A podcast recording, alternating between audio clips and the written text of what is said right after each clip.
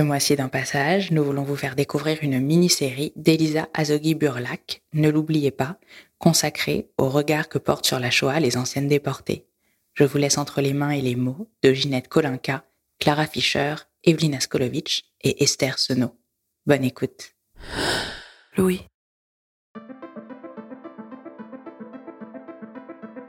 Il est impossible d'avoir des mots précis pour décrire ce que ces salauds nazis nous ont fait subir. Encore la chance quand on peut en parler.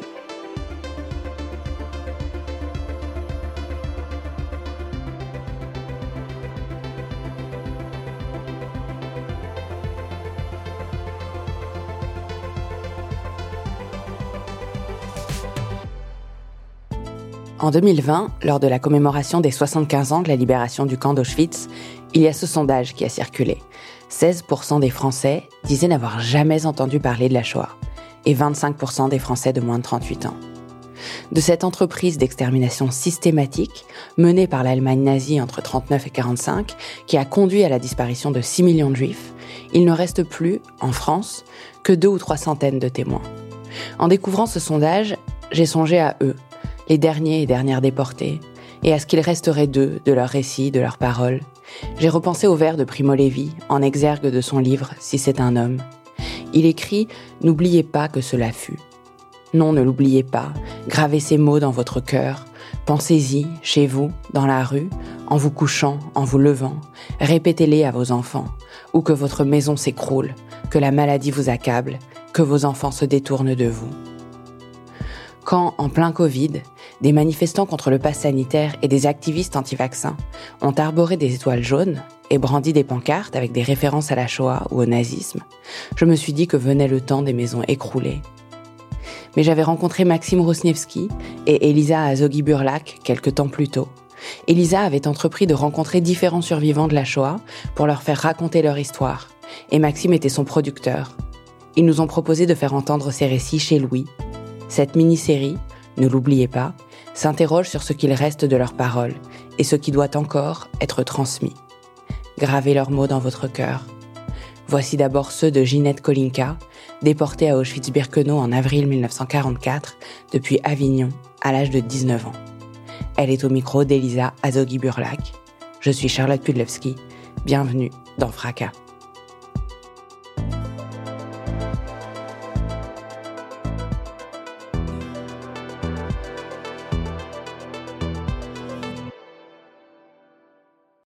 M'appelle Kolinka, mais mon nom de jeune fille, c'est Cherkaski. Il paraît que c'est ukrainien. Moi, je disais russe avant. Mon père était est né à Paris. Il était français. À l'époque, quand on naissait à Paris, je crois qu'on n'avait pas besoin de naturalisation. Mon père a fait la guerre de 14, donc euh, il était français. On est tous français. Ma mère est née en Roumanie, mais elle est arrivée très très jeune en France. On a perdu la guerre. Hitler arrive et puis c'est tout de suite les lois anti-juives, il a fallu aller se faire euh, recenser et pourquoi qu'on n'y aurait pas été on est français, nous on risque rien et on a été faire la queue pour se faire recenser, pour avoir notre étoile et, on a porté l'étoile et, ça ne m'a jamais vexé moi. Il faut montrer que je suis juive, ben je suis juive et puis c'est tout. J'ai jamais été complexée de porter l'étoile. Euh, même je presque je roulais des mécaniques, voyez. Alors naturellement, avec cette étoile, tout ce qui était interdit, ça se voyait. Donc euh, le métro, par exemple, on avait le droit de prendre le métro, mais la dernière rame, eh ben, vous savez comment ça se passe. Oh, pour pas louper le métro, vous rentrez dans la première rame qui est en face de vous. Ben, vous pouviez risquer le... d'être arrêté. Hein. Le cinéma, on n'avait pas le droit d'y aller. Si on voulait y aller, on trichait, on mettait pas le manteau et puis on n'avait pas l'étoile. Mais ça pouvait coûter très très cher. S'il y avait eu un contrôle, nous, il n'y avait pas l'étoile, mais il y avait la carte d'identité avec le tampon juif. Peut-être que les autres avaient peur, mais moi j'avais 15 ans, je me rendais pas compte du tout euh, ce que je craignais. Non, non, pas du tout, pas du tout. On se sentait très français, et puis mon père n'arrêtait pas de nous dire, nous on craint rien, nous on est français, je suis français, j'ai fait la guerre de 14, vous craignez rien, nous on craint rien. Donc on, croyait vraiment, égoïstement, que nous, en tant que Français, on craignait rien. Mais c'est un monsieur qui travaillait à la préfecture qui un soir est venu à la maison et qui nous a prévenu qu'il avait eu un, un dossier sur son bureau qui nous concernait et on nous dénonçait parce qu'on était communiste, pas comme juif. Mon père était d'opinion communiste, oui, ça c'est vrai, mais l'appartement avait été donné à, une de mes sœurs aînées qui était mal logée, donc eux habitaient là, et oui, eux étaient vraiment euh, engagés politiquement. Donc euh, on a été dénoncés, et ce monsieur est venu nous prévenir que on avait intérêt à partir, parce que juifs et communistes, c'était beaucoup, et si on pouvait aller en zone libre. C'est là que ma sœur aînée avait des amis à Avignon. Elle leur a demandé de nous trouver quelque chose. Et c'est comme ça qu'on est parti à Avignon. On n'avait pas le droit de quitter Paris. Si vous étiez recensé à Paris, il fallait rester à Paris. Donc ça a été des faux papiers, des faux noms, des, des amis qui nous ont prêté leurs noms. Nous, on était heureux, les filles, on était, on était bien, on s'était fait des amis. Avignon, c'est une belle ville. Moi, je faisais du sport, j'étais dans une équipe de sport, c'était formidable. C'était mon souci, ça. À contre qui on va jouer. En milieu de semaine, c'était l'entraînement. C'était agréable. On avait des copines, des copains.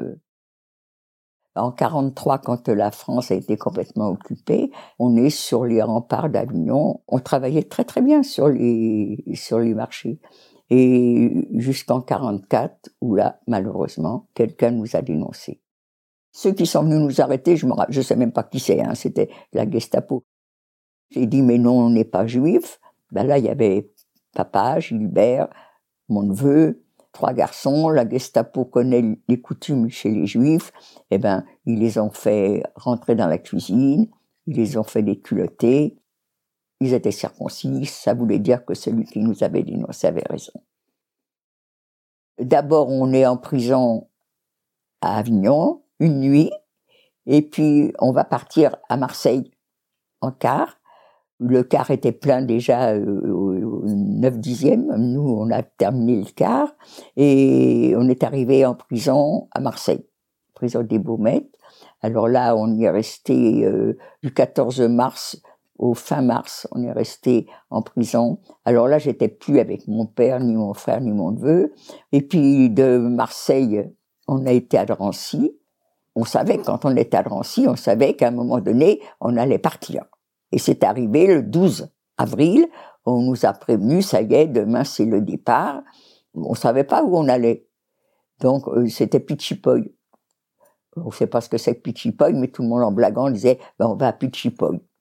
C'était quand on dit on est à Perpète, euh, c'est un peu, ça correspond un peu à ça. Hein. J'ai pas du tout de souvenir du train. Je sais qu'on était très serré. Je sais qu'on était nous dans l'obscurité parce que notre wagon, il n'y avait pas de fenêtre. Quand on passait une gare, on, voyait pas. On n'a jamais su qu'on allait dans l'est. Euh, on ne savait pas. Il y avait quand même de l'air parce que il y avait des volets et puis ça passait par en dessous. Les planches qui n'étaient pas très serrées, euh, ça, ça, il y avait quand même un peu d'air. On est arrivé le 16 les portes sont déverrouillées. Ah, qu'est-ce que ça a été agréable, un air mais vif, tellement froid que l'odeur qui était vraiment infecte, en un quart de seconde, elle a disparu.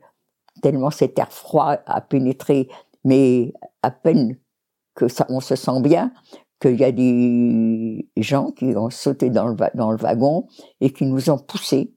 Alors moi, je parle pas du tout le yiddish, donc je comprends pas l'allemand. On est tous sur le quai, et puis les ordres arrivent, les femmes et les enfants d'un côté, et les hommes de l'autre côté. Et une fois qu'on est séparés, de nouveau, il y a des ordres qui arrivent, il faut se mettre 5 par 5. Et 5 par 5, on passe devant ces messieurs, il faut s'arrêter à une distance qui est indiquée, et puis là, eux, ils vous regardent. Et en très très peu de temps, toi tu vas là, toi tu vas là. Et en fin de compte, on s'aperçoit que où je suis, on est un petit groupe, très petit, de jeunes femmes, Il y en a des un peu plus vieilles, mais qui ont l'air d'être costauds. Alors que de l'autre côté, là, c'est la foule. Là, vous avez des femmes, des vieilles femmes, vous avez des femmes enceintes, vous avez des enfants de tous les âges, vous avez des gens qui ont euh, des mutilés. Nous, comme on est des jeunes et costauds, nous, ils vont nous faire partir à pied. Et les autres, il faut obligatoirement, et il n'y a pas à discuter, monter. Mais en même temps, ils nous rassurent. Vous inquiétez pas. Vous allez tous vous retrouver dans le camp. Alors, euh, il y en a qui résistent, il y en a qui pleurent, il y en a, mais comme l'ordre est quand même là et qu'il faut obéir, bon, à la fin, ils vont monter sur les camions et puis nous, on va partir à pied. On commence à marcher et on découvre les, les fumées, les usines. Moi, je pensais que c'était l'usine. On voit des cheminées, on voit de la fumée, une odeur qui se dégage qui est un peu spéciale. Ça ressemble à une usine. Et pour moi, c'est ça, c'est l'usine. Et puis quand on rentre dans le camp, alors là, moi, dans ma tête, le camp de travail, c'est des baraques pour loger les gens qui vont travailler, et puis euh, l'usine. Alors l'usine, là je la vois, mais quand on est dans le camp, les baraques, mais c'est pas quelques baraques, c'était les baraques. À perte de vue, des baraques, des baraques, des baraques.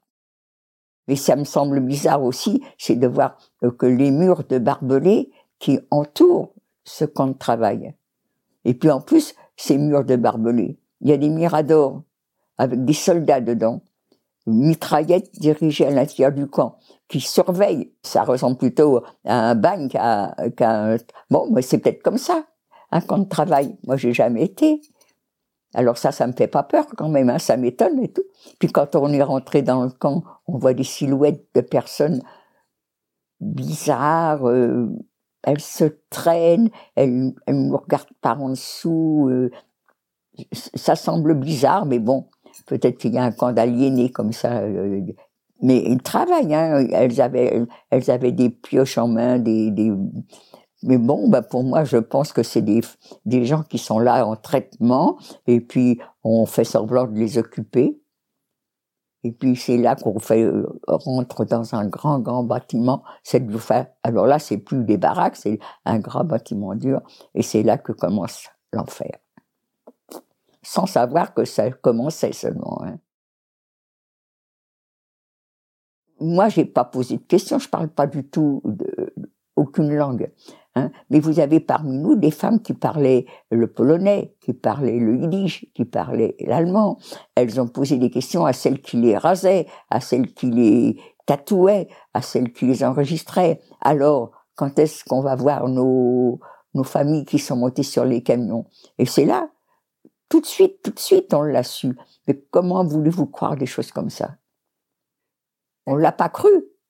On n'a pas cru. Il a fallu toute une journée pour le croire. Parce que tout le monde nous répétait la même chose. Alors à la fin, moi je pouvais pas vérifier. J'étais qu'avec des hommes. Mais par exemple, celles qui étaient avec leur mère, leur sœur, leur cousine, leur grand-mère, elles, ne les ont jamais revues. Il faut pas croire qu'on n'était que des lâches, mais la nudité fait que ça vous enlève tout effet de révolte. Moi, ça, la nudité, j'ai eu beaucoup, beaucoup de mal à la supporter. Hein. Mais ça, ça, ça a été très vite quand même. Parce que, alors que j'en étais malade de honte, et eh ben, à un moment donné, terminé. J'accepte tout. Ginette, qui était pudique et, qui était malade d'être, j'ose regarder personne. Fini, c'est fini. Je suis plus, je suis plus Ginette. C'est terminé j'ai que deux mains. J'avais une main sur le sexe, une main sur les seins, et puis j'osais regarder personne. Vous avez toutes les femmes autour de vous, et on vous enlève les poils du sexe, mais c'est c'est terrible ça. Ça a été vraiment un moment affreux ça, qui a disparu très rapidement. C'est fou. En très peu de temps, vous êtes transformé. Euh, pour ça, ils étaient forts. Je sais même pas si j'ai pleuré. Je sais même pas si on a pleuré quand on était dans le camp. En tellement peu de temps, ils nous ont réduits à l'état de rien du tout. Pour ça, c'était fort. Ils ont été très très forts. Vous savez, ils ont étudié. Ils nous ont pas arrêtés comme ça. Tout était prévu à l'avance. Et c'est ça qui est terrible, de penser que ces salauds-là se sont retrouvés pour préparer l'arrestation des Juifs. Je ne réalise pas encore. Je ne réalise pas.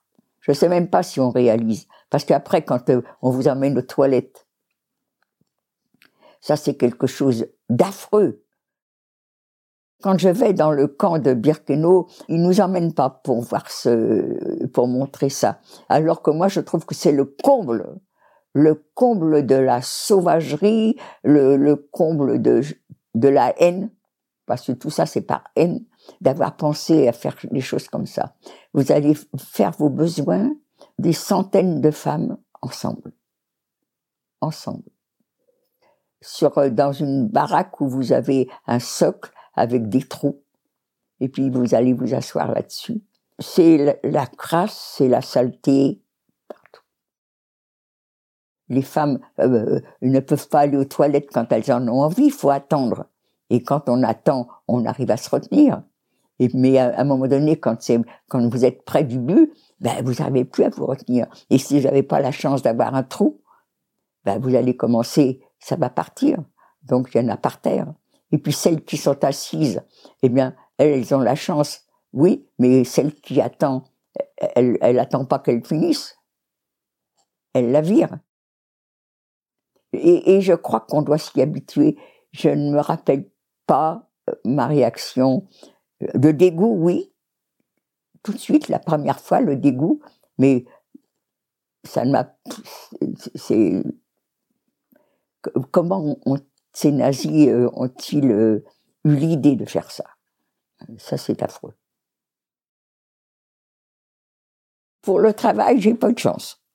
Euh, j'ai été dans le commando où les trois quarts des femmes nous étions, c'était le Os Commando. Ça fait que par n'importe quel temps, on était dehors, à creuser des fossés, à faire des routes, à installer les rails. Le train qui, avant, quand moi je suis arrivée, et jusqu'au mois de mai, le train était arrivé en dehors du camp, et à partir du mois de mai 44, des femmes comme moi, on a installé les rails qui amenaient le train jusqu'au pied des chambres à gaz.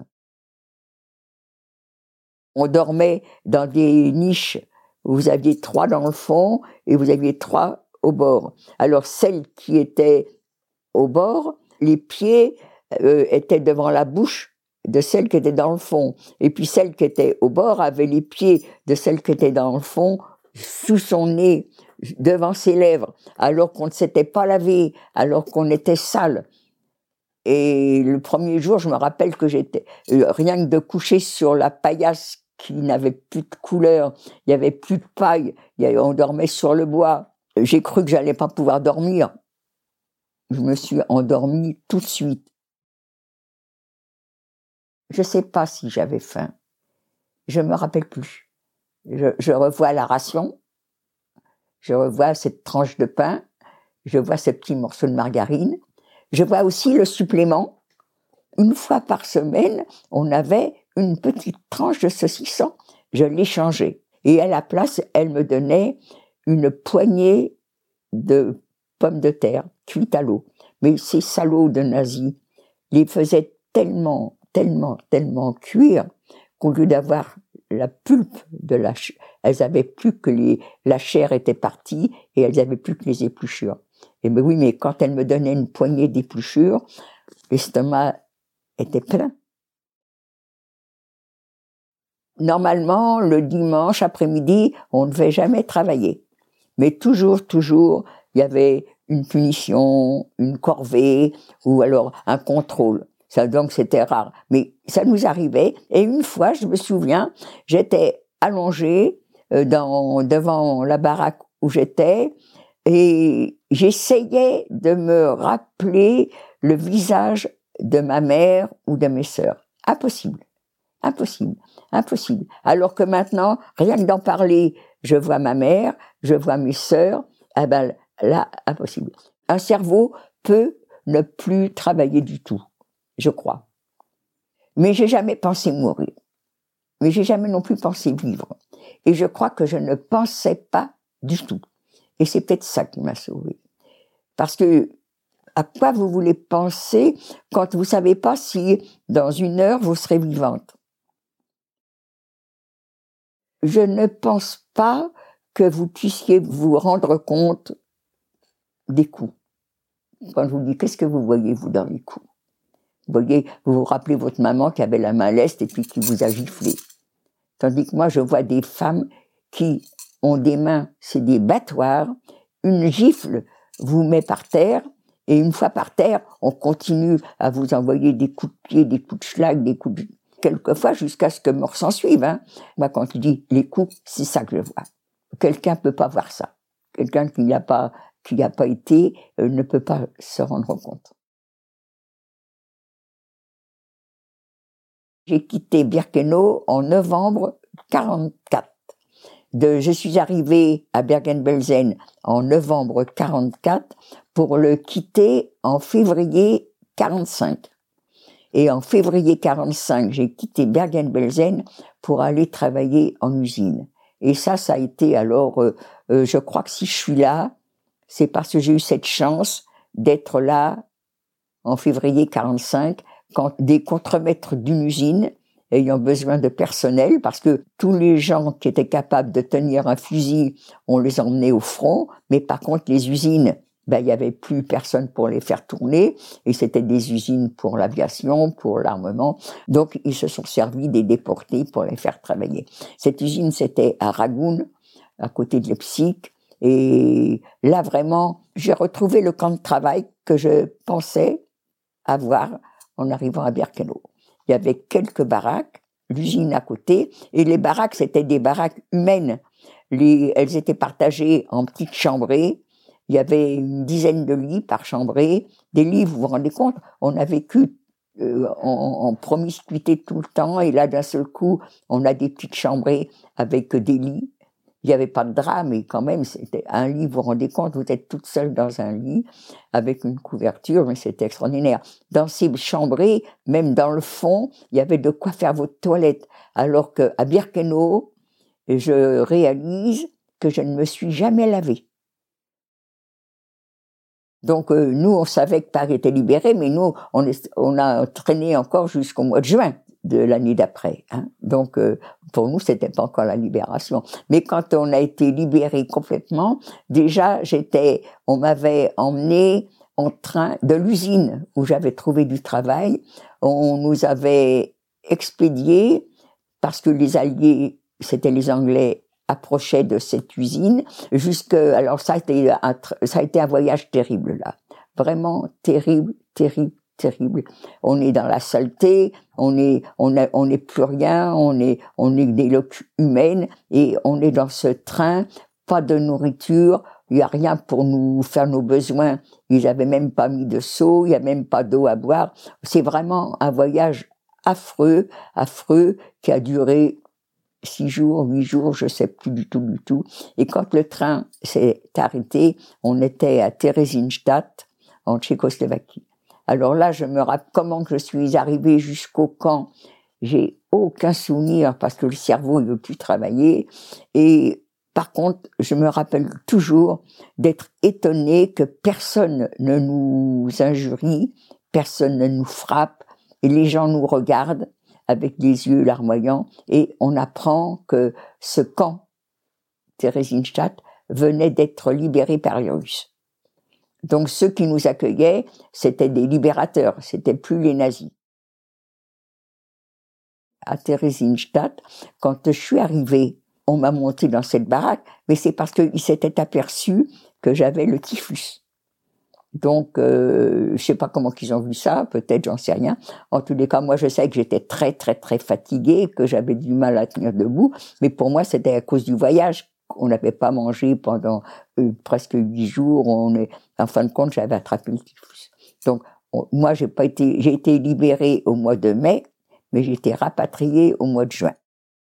Et là, un avion sanitaire va nous débarquer à Lyon À Lyon, je suis dans un centre d'accueil. On me dit, prévenez vos familles. Pour moi, on a été dénoncé à Avignon. Tout le monde a été arrêté. Je les ai pas vus à Birkenau, c'est normal, c'est tellement grand, Birkenau, que vous n'êtes pas obligé de vous rencontrer. Mais pour moi, ils ont tous été arrêtés. J'espère simplement qu'ils sont la chance et que je les reverrai. En attendant, moi, je peux pas prévenir ma famille, j'en ai pas. Et j'attends dans ce centre d'accueil qu'on m'amène dans une chambre d'hôpital. Et les gens venaient nous voir avec des photos, ils nous amenaient des bonbons, des gâteaux, des fruits, de l'argent. Il y a une dame qui s'approche, moi je crois qu'elle va me montrer une photo, peut-être que c'est ce qu'elle voulait, j'en sais rien. Elle s'arrête devant moi, elle me regarde. Mais t'es une fille charcasquée, toi Ben oui, je me rappelais encore de mon nom.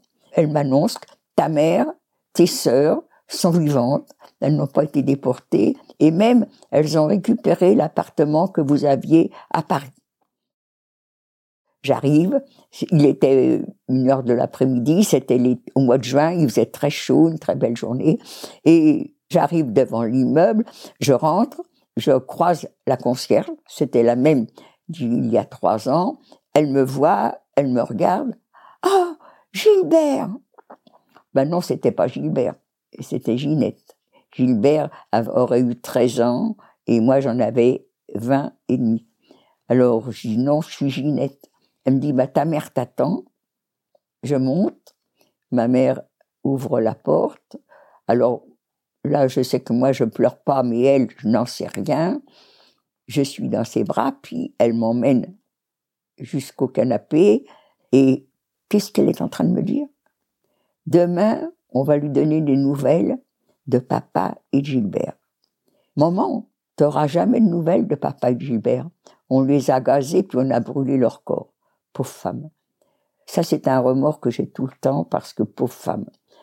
Je lui même pas, même pas pris un, peu de précaution pour lui annoncer doucement, gentiment qu'elle reverra plus ni son mari, ni son fils adoré. Non.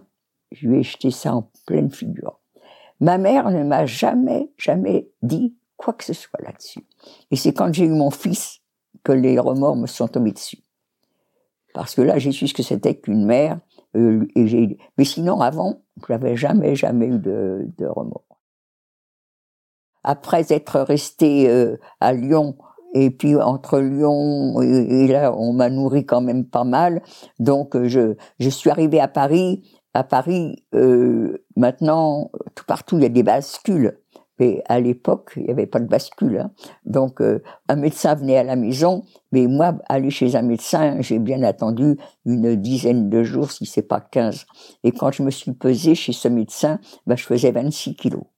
26 kilos, c'est le poids de mes os. J'avais que la peau sur les os. Moi, j'ai pas eu de problème pour me réadapter parce que j'ai eu ma, mes sœurs qui étaient là, qui étaient gays. Elles recevaient des, les amis et moi, j'étais à la table à écouter les chansons, les, entendre chanter, les entendre euh, raconter leurs blagues. Je me suis retrouvée dans une ambiance normale tout de suite. Et ça, c'est grâce à mes sœurs. Personne de ma famille ne m'a entendu parler de quoi que ce soit sur le camp. Moi, si je n'ai pas voulu parler, c'est parce que je suis toute seule de la famille à être rentrée. Et moi, je vais raconter tout ce que j'ai vécu alors que je suis la seule à être rentrée. Donc, comment sont morts ceux qui sont... On ne sait pas. S'ils ont eu la chance d'aller dans la chambre à gaz, comme papa et Gilbert, c'est très bien. Mais ceux et les autres, est-ce qu'ils sont morts sous les coups est-ce qu'ils sont morts de faim? Est-ce qu'ils sont morts de froid? Est-ce que, est-ce que, est-ce que, on ne sait pas. Donc moi, je vais, je, vais, je vais raconter, je vais renouveler tout ça. Ils vont, non, non. Moi, j'en ai jamais parlé et je regrette pas de ne pas l'avoir parlé. Si eux voulaient savoir, il y avait des lectures, il y avait des, des trucs, et puis ils m'auraient vraiment posé des questions. Mais en fin de compte, ils acceptaient que je ne parle pas. Hein. Mes nièces et neveux m'ont dit que mes sœurs auraient bien aimé que je leur raconte. Mais elles m'ont pas posé de questions non plus. Hein. Il y a 4-5 ans, mon fils m'a dit, maman, on est tous libres à la Toussaint, eh ben, on va euh, avec toi. Et on a été ensemble à Birkenau, Auschwitz. Alors bon, est-ce que s'il n'avait pas fait ça, est-ce que mes petits-fils, ça les aurait intéressés? Je n'en sais rien. Hein. Est-ce que, est-ce que quand ils sont avec leurs copains, ils parlent de ça? J'en sais rien. J'espère que quand ils entendent parler sur les juifs, ils prennent la parole en remettant les gens à leur place, mais ça, j'en sais rien non plus. Je pensais m'écrouler, je pensais euh, que je ne pas le choc, mais quand je suis retournée et que j'ai vu le Birkenau qu'on nous montrait, pour moi, c'est pas Birkenau. Moi, Birkenau, c'est la saleté, c'est l'odeur, c'est la crasse, c'est le travail. Mais c'est un décor, ce que l'on voit maintenant. Quand j'ai la chance de trouver un petit coin avec un peu de boue, je dis, ben voyez, c'était comme ça. C'était comme ça partout. C'est pas le Birkenau des déportés, c'est un Birkenau de décor. Jamais mon fils m'a entendu, ni mes petits-fils, m'ont entendu dire si tu avais été où j'ai été, tu dirais pas que c'est pas bon, tu dirais pas que j'aime pas. Quelquefois, ça, ça me brûle les lèvres, mais jamais, jamais je ne dirais quelque chose comme ça. Jamais. Non, j'ai pas envie de casser les pieds aux gens. Hein. J'en parle, mais mais j'ai pas mon ma tête qui est plongée dans la, la. Je suis pas là toujours à parler déportation et là j'en parle parce que je suis avec vous. Mais sinon, j'en parle pas. Vous vous rendez compte, euh, si vous êtes avec des personnes et que sans arrêt vous leur parlez déportation, ben ils, vous, ils me fuiraient, je pense. Hein. Maintenant, dans les écoles, ils veulent que l'on parle. Alors, euh, c'est devenu mon métier, si vous voulez. Et un métier agréable parce que les professeurs qui nous font euh, venir, ce sont des gens qui sont très intéressants. Ceux qui sont pas intéressants, eh ben, c'est ceux qui sont antisémites, ça les ennuie, ils veulent pas perdre de temps. Euh, euh, leurs élèves, eh ben, ils savent pas, puis c'est tout, ça leur est égal. Il y en a qui font venir que des résistants, parce que les, les professeurs s'adressent à des résistants. Moi, si j'en parle, c'est pour prouver aux gens, au monde, jusqu'où peut mener la haine. Mon cheval de bataille, c'est pas les juifs, c'est la haine. Le départ de tout ça, c'est quoi?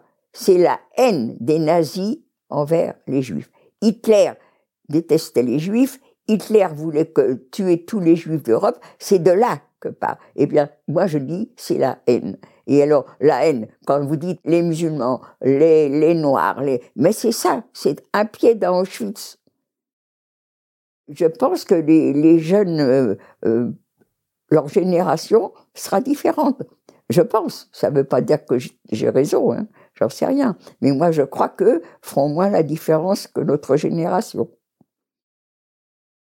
Là, vous savez, en septembre, il y a une euh, grande réunion à la synagogue, la grande synagogue de la Victoire. Eh bien, habituellement, les déportés, on est à l'honneur. Donc, il n'y a pas toujours assez de chaises pour nous placer. Cette année, nous que six. Six. La plus jeune a 90 ans. Moi, je dis aux jeunes, maintenant, je vous donne une corvée et vous devenez des passeurs de mémoire. Il faut le faire. Parler autour de vous. il y a des fois, je suis gonflée parce que je chante faux. Et puis, d'un seul coup, j'ai besoin de la chanter. Alors, dans les classes, je me mets à chanter. Mais je n'aime pas l'entendre chanter par les militaires. Ils vivent pas avec leur euh, la chanson. Même si c'est joli à entendre parce que ils ont plusieurs voix et tout ça, mais ça c'est pas une chanson chantée par les déportés. Les déportés ils chantent avec leur euh.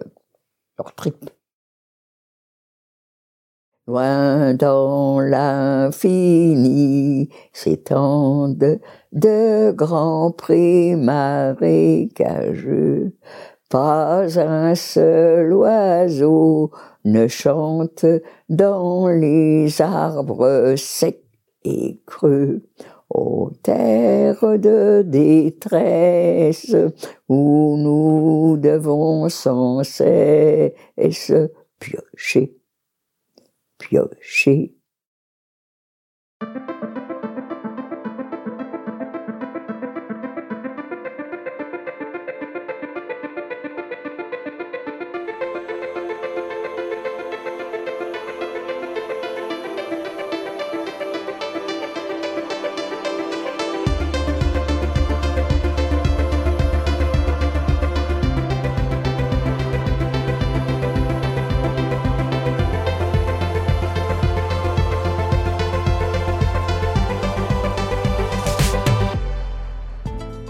Le récit de Ginette Kolinka, Retour à Birkenau, a été écrit avec Marion Ruggieri et publié en 2019 aux éditions Grasset. Cette mini-série de fracas, ne l'oubliez pas, a été écrite et enregistrée par Elisa Azogui-Burlac, montée par Anna Tayeb. Louise Emerlet était à l'édition et à la coordination. C'est une coproduction Louis Média et Pardi Prod. Nous remercions la Fondation pour la mémoire de la Shoah et la Fondation Rothschild pour leur soutien dans la production de cette série. À très vite.